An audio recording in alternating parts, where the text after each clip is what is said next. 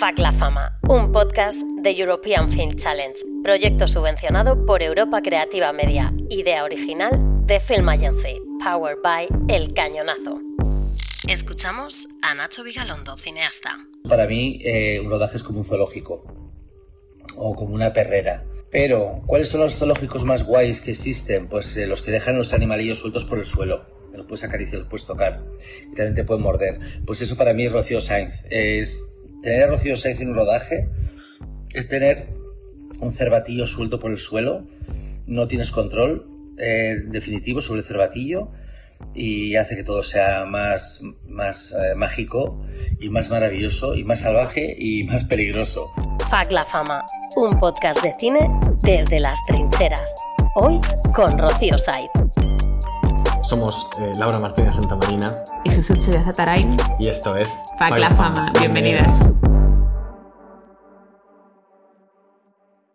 Empezamos este podcast, FAC La Fama, con una invitada que es eh, música, es actriz y además es un ejemplo muy importante, yo creo, para nosotros como personas eh, jóvenes, como personas miembros de- del colectivo LGTB, de defensa de las libertades. Y hoy la tenemos aquí para contarnos un poquito más sobre su faceta artística, pero también para desafiar un poco los límites en este espacio seguro que hemos montado aquí en este sal- saloncito de FAC La Fama. Así que, que nada, bienvenida, Rocío. ¿Cómo estás? Primero pido perdón en este podcast por hundirlo en el primer episodio. No. Y No un honor, la verdad, que digáis que soy un referente, porque, porque yo odio la palabra referente, la palabra empoderarse, todas estas cosas es como chupito, ¿sabes? Pero yo creo que los referentes son nuestras abuelas y la gente que verdaderamente ha estado ahí partiéndose la cabeza. ¿no? O sea, yo en realidad, em, yo soy una como vosotras, cariño, una survivors. Las Totalmente. muertas de hambre precarizadas. Totalmente. Es que ha sido- totalmente. Ha sido un verano movidito, además. O sea, de, de mucho, de mucha supervivencia. Eh, sí, ¿sabes lo que pasa? Que creo que hay una cosa como adictiva, ¿no? Porque yo no me imagino ya un verano en el que te digan, "¿No? ¿qué haces? Vamos a la latina a tomar una tal. O sea, yo me muero, Eso es ¿sabes? demasiado tranquilo. Yo me muero. Y todos los fines de semana pudiendo ir al rastro, ¿sabes? Cosas así, ¿no? Yo necesito cada fin de semana una querellita o algo así. Y, y bueno, o toda esta gente que me dice, no vas a parar hasta que no salgas en Telecinco. Pues he rechazado salir en Telecinco. Es la primera vez que lo diga en público. Maravilla. Bueno, eso es- Ahora no me va a llevar nunca más que- a Telecinco. No, Maravilla. alguna cosa así, alguna cosa así. Hay que filtrar. Vamos a empezar un poco fuertes. Yo te quería preguntar, han Venga. pasado muchas cosas estas semanas que no las vamos, las tenemos por qué recordar porque ya todo el mundo las, las sabrá. Que lo las miren en las Wikipedia, junto a lo de. Carrero Eso, Blanco. hay que mirar a Rocío Saiz en Wikipedia. Sí, es un consejo que damos. ¿Cómo, ahora que además eres actriz y que estás también dentro de la industria de- del cine, cómo has sentido un poco el, el apoyo de la industria del cine en todo lo que ha sucedido? Y no solo en lo que te ha sucedido a ti particularmente, sino en toda la oleada de, de censuras que estamos viviendo actualmente. Eh, nosotros aquí estamos trabajando, intentando crear como una especie de espacio seguro donde podamos hablar de todos estos temas, pero no sé si tú estás decepcionada o no con, con la industria artística respecto a cómo está haciendo frente a todas estas cuestiones. ¿Es A un ver. espacio seguro la industria del cine? Podría ser la pregunta como en concreto. ¡Uh! Delante o detrás de las cámaras. En ambos, en ambos En lados. ambos lados. Y yo claro. creo que delante puede ser que sí, detrás, pues como cualquier industria, todavía no. ¿Y por qué delante sí? Bueno, yo creo que delante hemos conseguido eh, mostrarnos como somos. Yo, o sea, como ejemplo de la vida, la amiga de mi amiga, que no nos apoya a nadie con un solo céntimo, quiero decir, público, marca o lo que sea, que le sacamos con crowdfunding con 5.000 euros y la rodamos en nueve días, eh, ha dado la vuelta al mundo y está dando la vuelta al mundo, ¿no? Pero claro, eh, no, es una película lesbiana solo para lesbianas. Amor, ponte a ver la película, porque es que entonces si yo tengo que seleccionar solo películas heterosexuales, es que, mm, pues claro, todas son películas heterosexuales. Es que no hay películas ni música para una orientación sexual o no. Amor, es arte y el arte es subjetivo, ¿sabes? Es que entonces cancelaríamos a todo el mundo. Porque entonces si quiero ver películas de lesbianas, cariño, ¿qué hago? Me compro un helado Oreo, porque podría seguir esperando y me hago mayor. Sí. Eh, eh, detrás es otra cosa, ¿no? Porque al final hay una cosa que pasa con la censura. Y es que la gente tiene miedo. La gente tiene miedo a hablar porque te quedas sin trabajo. Y el otro día hablábamos sobre, no, todo el mundo se puede permitir ser activista. Eso es mentira, guapa. O sea, nadie se puede permitir eh, ser activista y todo el mundo se puede permitir ser activista. Otra cosa es que tú no quieras perder tus privilegios. Evidentemente, poner el cuerpo significa perder oportunidades de trabajo, cancelaciones y ser una persona conflictiva, ¿no? No te vamos a llamar porque entonces la vas a liar. Mira, yo trabajando soy una persona súper profesional y además soy la más intrusiva del mundo porque yo no he estudiado en ningún sitio. Que por cierto, gente ha estudiado maravillosa como yo, la Berrocal, que ha hecho coraza y nadie se lo, se lo dice y ella ha estudiado y lo ha sacado. Em, pero claro, mm, yo creo que el- al cine todavía no ha llegado esa censura porque todavía no han censurado una peli en el momento en el que estamos llegando. Pero, por ejemplo, si necesitas ver una película de lesbianas, te sale Me siento extraña, en la que Bárbara Rey levanta el puño a tope, pero, por ejemplo, eh, la otra prota, ¿cómo se llamaba? Que no me acuerdo. Bárbara Rey Bar- y... eh, Era Bárbara Rey. ¿Dónde están aquí Ana no Pastor sé, y- aquí Alfredo- bueno, pues igual que en el debate. Pues maravillosa Ana Pastor. sí, sí, sí, sí. Pero, ¿cómo se llama la otra que decía, yo no me, yo no me quiero, que no, que, no me, que no me relacione con esta película? Bueno, pues Bárbara, Bárbara Rey siempre está súper feliz con Me siento extraño. Pero el cine de lesbianas es, es imposible de encontrar. O sea, ahora Filmes sí que ha sacado otra vez eh, la- las pelis de... mm, Joder, vengo con los datos fatal, ¿cómo se llama? La de... Bueno, luego lo ponéis aquí abajo. Lo que se refiere a la película de filming, ¿qué tal? Pero esta censura, que ha llegado sobre todo al teatro y a la música, todavía no ha llegado al cine. Y yo le hablaba el otro día a Enrique López Laviñe, veréis, como el año que viene, los presupuestos para el cine hasta luego y a ver qué selecciones de películas y de Harán, series claro. se van a poder Bueno, pero es otro tipo de censura, ¿no? Claro, pero es que la censura que vemos es la que vemos, pero la que no vemos es como cuando a Puto Chino Maricón no le programaban en escenarios porque se llama Puto Chino Maricón. Pero es que tú nunca te vas a enterar de que a ti no te van a permitir entrar en un escenario, ¿sabes? Ya. Es como el, ¿cómo se llama el club Bilderberg este que sale? Bilderberg. Bilderberg. Bilderberg. Sí, Bilderberg. ¿no? Algo Pues así. en el Club Bilderberg, o sea, no sabemos qué se ¿Quién mueve está? allí ni qué se va a mover. O sea, y en España también existe una jet set aquí, ¿sabes? Y ahora, lo- si, si la cosa se pone más chunga, las pelis las van a censurar. No sabemos de qué manera o qué, pero yo creo que al cine todavía no le ha llegado esta conciencia social de lo que puede pasar. Que les va a llegar, ¿eh? Pero ya, hay conciencia dentro de los equipos de las películas, dentro... Hablamos de cine, pero también en la industria musical. O sea, la gente como que está ya no solo en las instituciones eh, ocupándose de dar el dinero de las películas que se hacen o que no se hacen. O sea, toda la gente que está en productoras, todos los técnicos, de verdad tienen esa conciencia, bueno, tenemos, que nosotros también en cierta medida nos dedicamos a esto, esa conciencia como para luchar luego, como para enfrentarse a ese tipo de cosas. Hombre, los técnicos audiovisuales son los más guerrilleros, o sea, han conseguido muchísimas mejoras en el cine, ¿no? Desde no tener que sufrir horas las pagan, a tener que parar a comer, o sea, yo, vamos, para mí son mis superhéroes con capa, los técnicos del audiovisual, y, son- y todos mis respetos, ¿sabes? De hecho, yo cuando llego a un set de rodaje, hola, ¿cómo estás? ¿Cómo estás? Me encantaría acordarme los nombres de todos y todo el mundo es encantador y majísimo, pero, o sea, igual que los, los de figuración, la gente de figuración, que yo además eh, he estado en la peli de Hildegard de Paula Ortiz, o sea, yo de verdad, esa gente tiene unas historias para contar, que están, está el verdadero cine ahí. Se tiran durante 12 horas y puede que no salgan ni en el plano, ¿vale? O sea, y de verdad aguantan estoicamente y han Sí, el conseguido. tema de figuración es es muy terrible. fuerte y han conseguido muchas mejoras también para que no se les pase de hora, para que tengan sus comidas. Esto es una cosa que, por ejemplo, eh, el teatro también lo ha conseguido, pero en la música no. En la música da igual, tú llegas a un sitio, te haces 77 millones de horas conduciendo, tienes tu humus y tu chupeporgues esperando del día y no hay mejoras sociales, ¿no? Y al final, yo lo que creo es que tenemos que unirnos todos, igual que estamos peleando por el Estatuto del Artista, creo que tenemos que unirnos contra la censura, porque primero soy yo, primero fue Paco Becerra y el pobre luchando solo, hablando de una Teresa de Jesús yonki, que lo era, pero es que no, no es que fuera un yonki, es que en esa época todo el mundo fumaba opio, ¿sabes? Que, que en realidad... Paco Becerra hablaba de que, de que él prefería un respeto hacia sí mismo, o sea, defender sus ideales antes que poder trabajar, porque claro, él dijo, "Mm, es que ya no sé si me van a llamar, porque ¿quién va a programar una obra de Paco Becerra? ¿no? O sea, Hombre, después y- de toda esta movida, pero me respeto a mí mismo y ah, hay prioridades. Claro, lo que pasa es que ese poner el cuerpo, que es a lo que llamamos eh, lo de ser activista o no, él también quiere trabajar.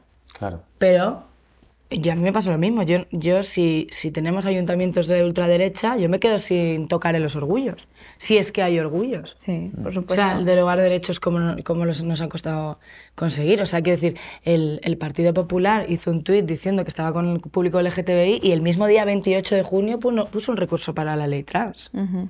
Y esto a la gente le interesa o no le interesa, pero Entonces, ¿crees que el arte te hace libre en términos, si quieres? Creo eh, que el artista se tiene que posicionar, que es obligatorio posicionarse si tienes un altavoz. No me vale mucho el mantenerse a un lado, pero lo respeto. Pero creo que hay que posicionarse, la verdad. Y películas como La amiga de mi amiga, ¿cómo crees que es de importante que esta película haya ido por mogollón de festivales, eh, se haya visto una película tan pequeña que se ha hecho eh, con 5.000 euros y nueve días? Y de la que no hemos y en- nada. con amigas y dentro, o sea, y con un mensaje Sí, sí. claro. Mira, a mí me sorprendió que en Zurich había la entrada, yo no sé si costaba 30 euros, claro, Zurich, imagínate. Mm. Todo un cine lleno. Sin embargo, la llevas a cualquier provincia de España y na- nadie baja a verla. Ya. La película ha ido a muchos países. Sí. eh, de hecho, acaba de, de venir de Kiev, que para mí era un símbolo increíble que el Festival LGTBI de Kiev se ha celebrado, que hablé con ellos, de hecho, por Instagram. Y es como, ¿cómo puede ser que luego la lleves a X ciudad en, en- en España y la gente no baje? Claro, justo estabas contando esto, ¿no? De que no habéis cobrado ninguna haciendo la amiga de mi amiga, a pesar de, de ahora todo el revuelo que, que ha tenido y que la habéis tenido que hacer en condiciones, al final, entre amigas, ¿no? Y, y un poco precarias, podemos decir, ¿no? Bueno, un Incluso poco no. Un poco precarias, 100%. ¿no? Podemos- O sea, sí que se va a hablar de que, en- que en algún momento cuando termine todo el tal, pues luego se, se hará un, reparte, se, se dividirá, me imagino, una cosa así, pero vaya, se han pasado dos años de la película y si tenemos que seguir haciendo películas así, entonces ¿de qué vivo, Claro. no? O, de- o como lo de cobrar 90 días. Mm. ¿Usted desayuna 90 días?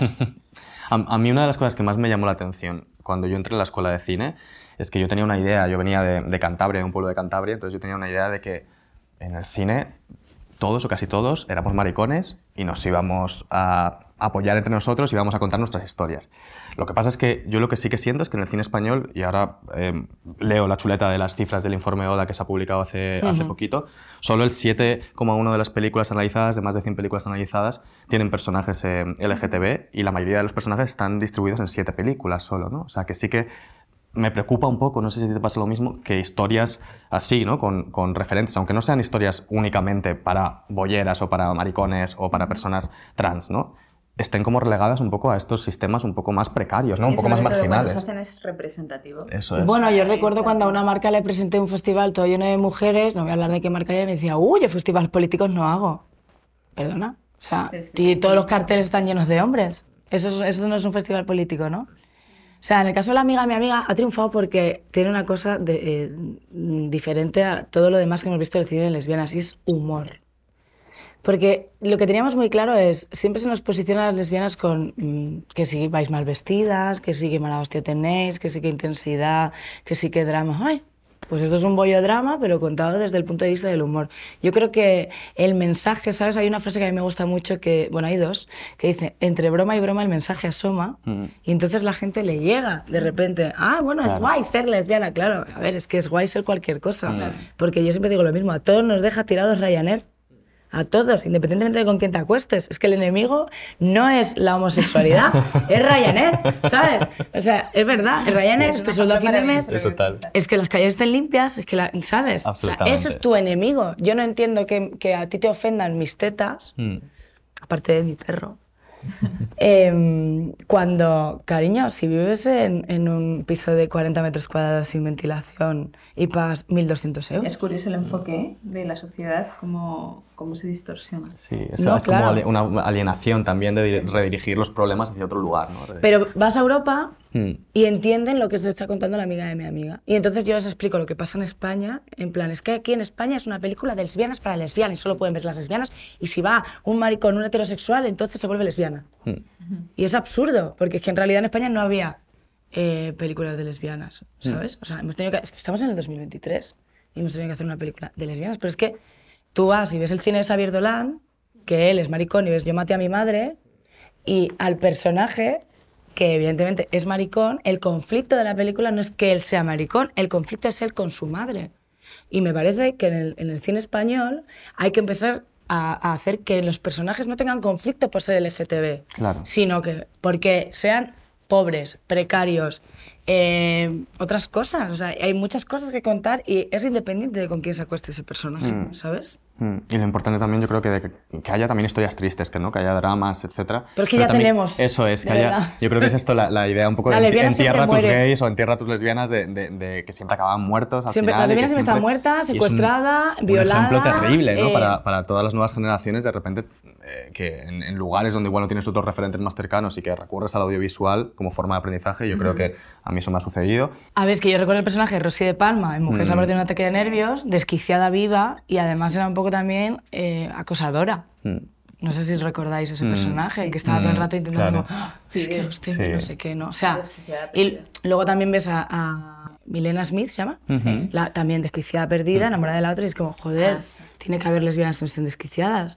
Que también en la película estamos desquiciadas, ¿sabes? O sea, hay que decir que, que al final el desquicie tampoco Forma tiene que ver solo con el Está claro la que sí, que Sí, tiene sí. algo de intensidad, ¿vale? Las Sí. lesbianas. Pero mm, que a mí, por ejemplo, hay una cosa como, yo no quiero hacer siempre papeles de lesbianas. Puedo hacer de heterosexual, creo, no sé. Yo no soy una actriz de método. Pero no se puede encasillar siempre a esto, ¿no? O sea, es absurdo. Nosotros, eh, hablando un poco también de, de estas representaciones, ¿no? Eh, queríamos proponerte un caso, La vida de Adele. Una ¡Uh! película Canceladísimo. que... Que su cancelado 10 momento- años después. Es Eso es lo que iba, ahí es donde iba. Era una Cuidado que película viene la cancelación. de culto, referencial, etcétera, cine lésbico, tal, tal. Y obviamente han pasado los años, han pasado por lo menos 10 años, después sí. de una cultura, una política, una concienciación social y unas herramientas que se han puesto a disposición de muchísima gente para poder repensar estas obras de otra forma y desde otro lugar, que es muy importante. Eh, al final está eh, sobre todo eso el male gaze, eh, la mirada masculina, que es un hombre otra vez contando una historia sobre mujeres, cuestionables con en métodos rodaje, ¿no? cuestionables sobre en el rodaje que también No, no, y eh, ese señor ya, ya canceladísimo, evidentemente, y, y las, bueno, las obligó a hacer cosas que están fuera de lugar. claro y, y Pero es que no hay entonces- ninguna mujer cancelada por obligar a sus actores a ejercer prácticas de sexo mm, chungas. Bueno, ninguna. Claro. claro. Es que no las hay, es que no lo harían. Es que no, no- no- o ahora sea, por eso está la bendita coordinadora de intimidad que esperamos que se ponga Pero la, la coordinadora de intimidad se ha puesto porque los Claro. hombres cis, patriarcales, directores de cine, se pasan. ¿Sabes? Pero no hemos visto a ninguna mujer haciendo esto. También porque, claro, no es lo mismo el presupuesto que puede tener unas vestas que un alcarrás. Si tú a ese dinero te lo doy a ti como directora, mujer, ¿qué harías? ¿no? Porque además también es como, es que parece que las directoras solo cuentan historias súper dramáticas y de la calle y no sé qué. Bueno, hay mucha gente haciendo terror y ciencia ficción. Otra cosa es que Claro. tú no hables de ello o no le des mucho dinero o incluso animación. Hay mucha gente en animación que es increíble. O sea, tenemos una Laura Pit- eh, Peter, es- tiene- no sé cuántos Goyas tiene por hacer efectos especiales. Sí. Y este año hemos visto en la gala de los Goyas, eh, en equipos técnicos ganar Goyas que son lesbianas.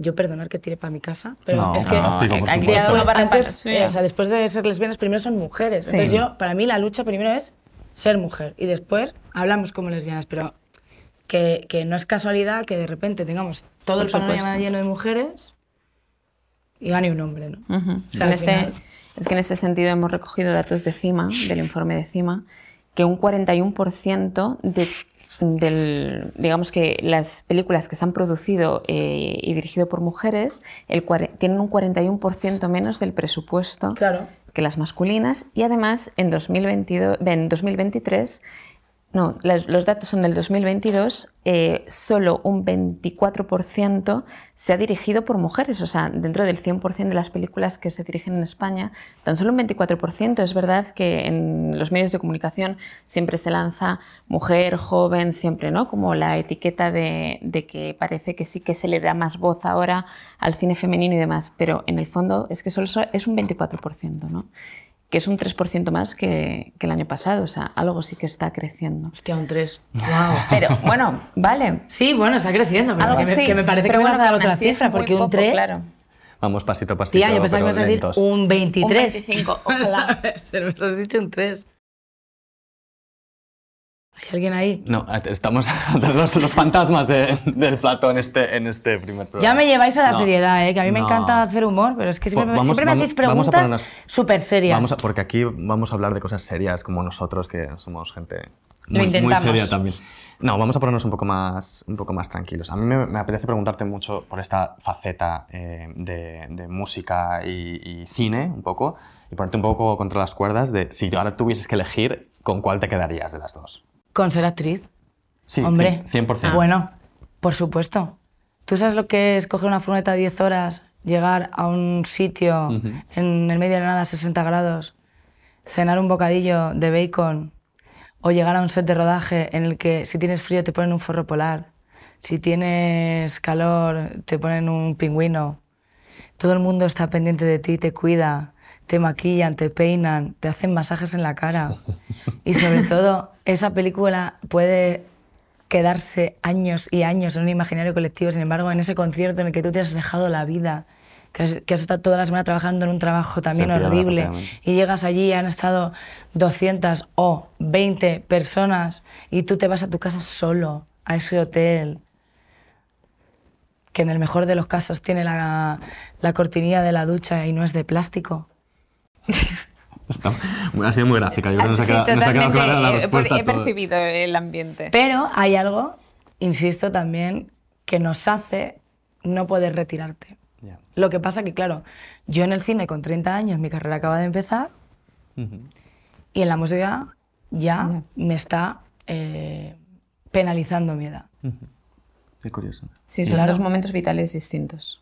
Y seguramente lo abordes de una forma distinta. No, igual dentro de 10 años tengo que hacer aplicaciones web, ¿sabes? O sea, lo, lo digo con todo el... Sí, sí, o sí. de repente hay que meterse en el metaverso. O sea, en realidad, reinventarse, chupito, eh, pues es muy difícil. Y yo me siento una privilegiada absoluta porque de verdad que me llamen actriz me parece muy fuerte. Porque yo, para esta película, tenía un guion que era un poquito, bueno, un esqueletillo. Y luego decíamos lo que nos salía y hay muchas frases, como hablaba con Carlos Bermud, que yo he metido, que son dentro de mi personaje, pero es que mi personaje soy yo.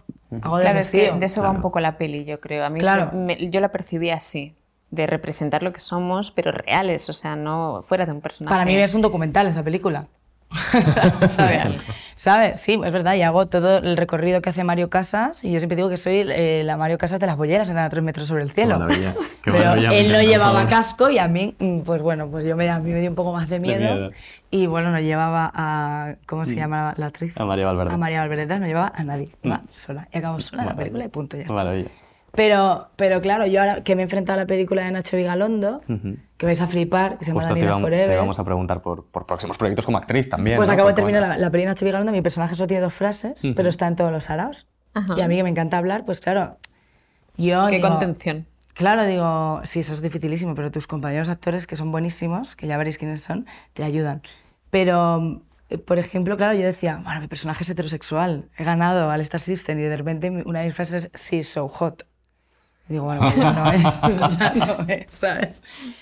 Pero, pero la verdad, es que a mí, a mí ser actriz me parece absolutamente increíble. Y Paula Ortiz me, me llamó para una secuencia en Hildegard y de repente había que pro- proclamar la República. Y claro, como ha sido ahora y de repente está todo tan candente, yo estaba enfadada y de repente estaba con Hildegard y con Nayon Inri, que es la otra prota, y con Alba Planas y tal, y estábamos en el Ateneo. Y entonces Paula Ortiz decía, tened en cuenta que es la primera vez que os dejan hablar a las mujeres. Wow. Y de repente yo hice, ¡Viva la República! Y me rompió todo el traje. Wow. Oye, eso pasada, ni un efecto especial puede conseguir eso. No, no, yo hice Viva la República y le dije, Paula, que me he cargado el vestido. O sea, Mejor. Pero claro, era como, yo estaba tan, era la, era la metapelícula, entonces yo creo que en el cine pasan cosas, ¿sabes? Qué guay. Pasan cosas que se pasan relacionan cosas. con la vida todo el rato. Y hay muchas cosas en la peli que han pasado y estaban pasando en ese momento. Y a mí eso es una cosa que me vuelve loca de- de- del cine, ¿sabes? Porque, por ejemplo, Daniela Forever es una historia que Nacho nunca pudo sacar de un cajón porque era súper autobiográfica. Y creo que enfrentarse a un proceso creativo en el cine es durísimo. Sí. Es durísimo, ¿sabes? O sea, todo el mundo que cree que contar una historia y dejarte la piel dentro de esa. Y la responsabilidad que tienes de interpretar a un personaje que igual no estás a la altura de ese personaje, ¿sabes? Y yo me, me fui varios días del, del rodaje llorando porque pensaba que no había estado a la altura de mi personaje. Mi personaje tiene dos frases, ¿vale? O sea, imaginaros la autoexigencia que es trabajar en el cine. no tiene por qué estar relacionado con las palabras, ¿no? Pero sí. No, pero que, que, mm, creo que a la gente, a los actores, no se les permite un error tampoco. ni a los actores ni a las actrices. Las ¿no? expectativas quizás son demasiado altas. Y yo, mis compañeros, que viniendo de la música, yo digo, bueno, he hecho un mal concierto, vale, sí, me voy solo al hotel, pero nadie, nadie se va a acordar de esto, a no ser que te pongan una querellita y tal. Pero eh, en el mundo actores y actrices, la gente sufre muchísimo. Es de verdad muy doloroso. Mm, Y los directores tienen unas presiones, y los directores de verdad que tienen unas presiones, porque a veces yo estaba en un rodaje y de repente no es lo que me imaginaba, y bloquearse, e irte a llorar a un cuarto, ¿sabes? Y de repente te tiras dos años haciendo una película y todo, pues es floja, pues vaya mierda, pues me esperaba más. Perdón. Y la, la cara B de todo esto al final, o sea, ya no solo la autoexigencia que tú tengas, todo el proceso creativo, que es un desgaste increíble, Claro. sino eh, este podcast se llama Fuck la fama, también porque queremos saber un poco esa cara B de la fama. Si es que tú sientes eh, ese peso también. Bueno, como tú interpretes esto, ¿no? O Pues de la sea, exposición, de la que exposición vivido. mediática que puedas llegar a tener, eh, artística, ¿cómo sientes eso? La exposición es un horror, pero la frase que yo más odio es la de, hombre, es que si hacéis un trabajo público, pues estáis para que opinemos de vosotros. Y es como, bueno, señora, o señor, o señores, yo no voy a tu trabajo a decirte, qué mal tienes puesto el teclado. O este solo la pantalla, esto es una mierda. O yo qué sé, ¿sabes? O sea, no es, no es, no es democrático. No estamos en igualdad de condiciones. Tú puedes opinar de mí detrás de un nickname o de un nombre, pero yo no puedo opinar de ti. Entonces no es justo. Y que sepan que, que afecta muchísimo y duele muchísimo. Y cada vez se tiene más miedo a hacer cosas. Y el miedo paraliza. Y si el público sigue generando miedo y sigue eh, haciendo que el- el- el- la autoexigencia sea tan alta, se van a hacer peores proyectos. Porque es muy difícil. Es muy difícil ser brillante. Y sobre todo es muy difícil ser, brilla- ser brillante durante el tiempo que duran las cosas en las carteleras o las canciones en los lanzamientos. Es muy efímero todo. Esta- o sea, estamos generando un mundo de consumo tan rápido que una película que tarda dos años, en dos meses la gente ya se ha olvidado. Y esto es una conciencia que tenemos que hacer el público. Igual que no tenemos que ir a festivales donde no haya igualdad o diversidad, o películas donde haya cosas extrañas o lo dirijan personas extrañas, yo no digo cancelar, cada uno que haga lo que quiera y yo no censuro nada. Yo sé lo que puedo hacer bajo la responsabilidad de ser público, pero no podemos permitir que las cosas duren tan poco, porque va a estallar y ya el mundo ya está por al borde del colapso, ¿no? Sí.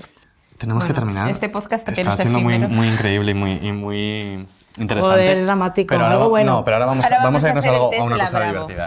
No sé si, si tú leías la Bravo, la Super Pop. A ver, eh, la duda ofende. De allí me quedé la mejor frase que he utilizado yo para Atención. ligar en mi vida.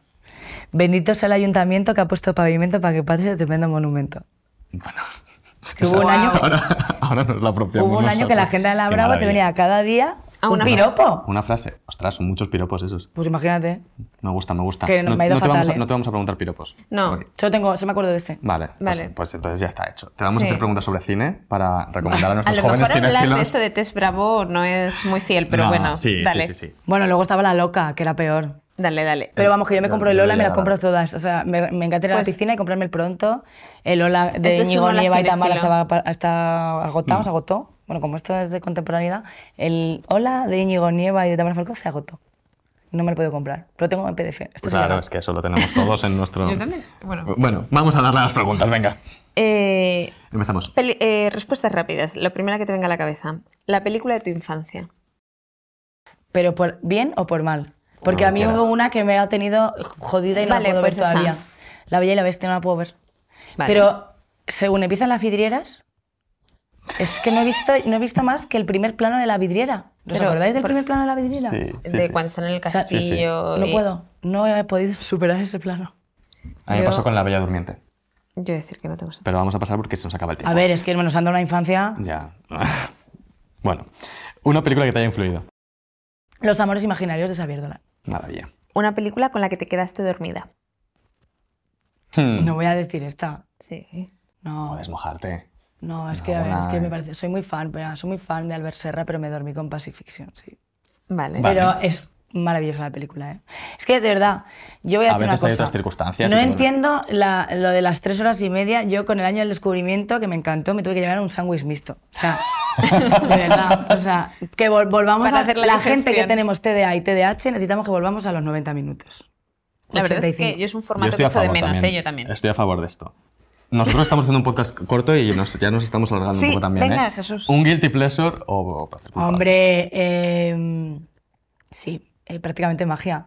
Qué maravilla. Hombre. Hay guilty pleasures que ya trascienden a películas de Sí, culto, de- yo creo, ¿eh? sí. pero bueno, Cariño, eso esa película es súper feminista, porque ellas dos, Claro. que luego son Sandra Bullock y Sí. la otra, que no- ya no me acuerdo por los nombres, estoy ya cagada, eh, hace un hechizo para no enamorarse nunca, ¿vale?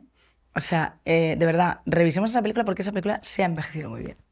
Hay que Maravilla. mirarla con otros ojos. Igual que Mis Agente Especial. Mis agentes, la 2 es la buena. No, no, la una es buenísima. De hecho, así porque es La súper 2 es la mejor. Pero, yo bueno, tengo una lista venga. de películas para superar rupturas. ¿eh? Eso es maravilloso. Eso es Perdón, maravilloso. perdón. Yo tengo esa lista, si alguien la quiere. La película o papel que te hubiese gustado hacer a ti. A mí, pues esa, tía, Sandra Bullock en Mis Agente Especial. Yo creo que tenían que haber, co- haberme cogido a mí. What? ¿Sabéis cuándo sale de la nave esa industrial y se va como toda mona y se da una hostia? Ujú. O sea, yo soy esa persona. Y ahí descubrí mi despertar sexual. Mira, Me enamoré de Sandra Bullock. Oye, es un Y con dato. Hermione Granger.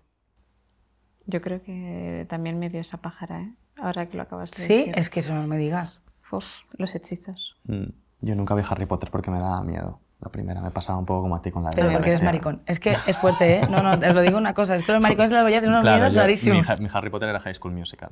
Ya, yo, Ese es por ejemplo, el- High School punto. Musical soy hate. Bueno, pero mira, ahí sí que ha habido una persona que ha salido airosa, que es Hannah Montana, que era la persona más empoderada del planeta. ¿Verdad? Pero es que toda esa factoría Disney de esos años fue muy buena. Eso lo podríamos hablar en otro episodio.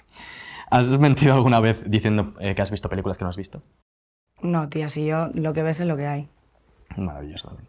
¿Sobre quién te gustaría hacer una peli? Maritrini. Pero es que como lo diga más veces me van a quitar la idea. Fui la primera. Lo digo a cámara, que no se puede.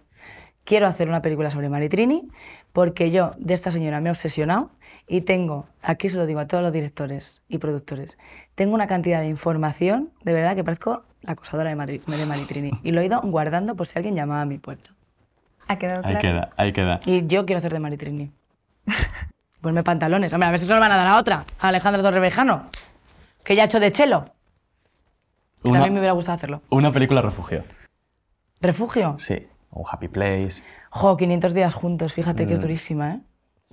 Es un poco, mm, ¿no? Chicas sí- malas. eh, chicas malas, guay, pero 500 días juntos sí que ha envejecido un poco regular, ¿no? Si pensásemos ahora como en No, porque poco- 500 días juntos te enseña cuando tú te haces una pájara en tu cabeza y crees que va a pasar así y luego no. Ya. Entonces te dice, ten cuidado con lo que piensas porque igual no es lo que tú crees. Y a veces la intuición nos juega malas pasadas. Mira Shakira. Ya. Ya. No sé un si te lo compro, pero... cortometraje. Un cortometraje. Eh, las 7 y 27 de la mañana, de Nacho Vigalondo. Maravilloso. Eh, y eh, No te saltes el eje, de Borja Coveaga. ¿Tu lugar de cine favorito? El Atlántida del Festival de Filming de Mallorca. Bien. El referente o ídola que más ilusión te ha hecho conocer. ¡Uh! Cayetana Guillén Cuervo. ¿Y a, a la que más ganas tengas de conocer que todavía no hayas conocido? ¿O a él que más ganas tengas de conocer? A ver, pues a Emma Watson, claro. Bueno, y a Sandra Bullock, claro. Si es que a ver, si, se- si yo olerle el pelo a Sandra Bullock, imagínate.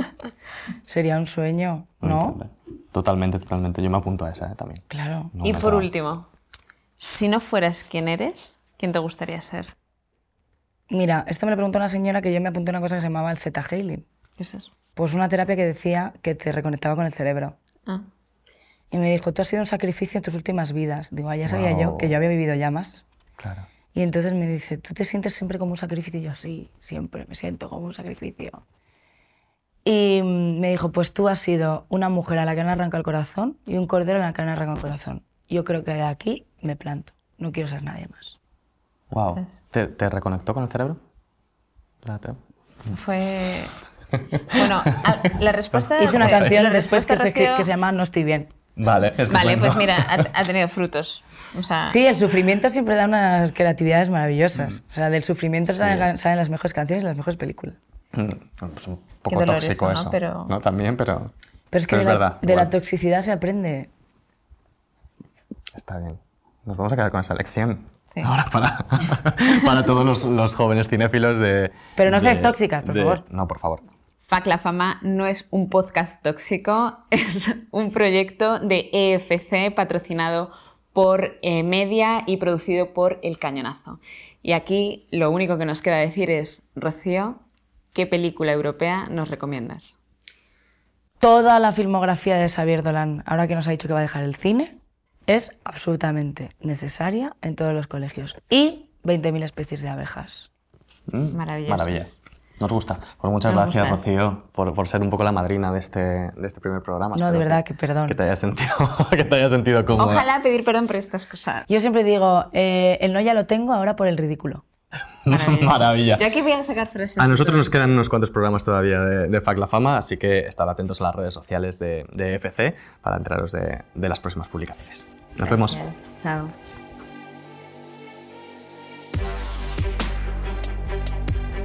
FAC La Fama es un podcast de European Film Challenge, un proyecto subvencionado por Europa Creativa Media, una idea original de The Film Agency, producido por El Cañonazo Transmedia, guionizado y presentado por Laura Martínez Santamarina y Jesús Choya, producido y dirigido por Sonia Bautista Larcón, dirección de producción Manfredi Giannoni. Ayudantes de producción Amparo Vega, Samira Karki y Lucía Machado. Sonido Dani Bravo. Dirección de fotografía Álvaro López del Peso, Kino. Operadores de cámara Jesús Cuesta y José Antonio Cantón. Dirección de arte Federico Balcaza. Maquillaje y peluquería Marina H. Postproducción Jesús Cuesta. Grafismos Clara Martínez Barbero. Administración Alejandra Lucero. Producción ejecutiva Raquel Cabrera, Luis Aceituno y Roger Casas Alatriste. Comunicación y prensa Celia Fernández y Amparo Vega. Equipo creativo European Film Challenge Luis Aceituno, Raquel Cabrera e Iñaki Navarro. Grabado en los estudios de El Cañonazo, en el barrio de Tetuán, Madrid.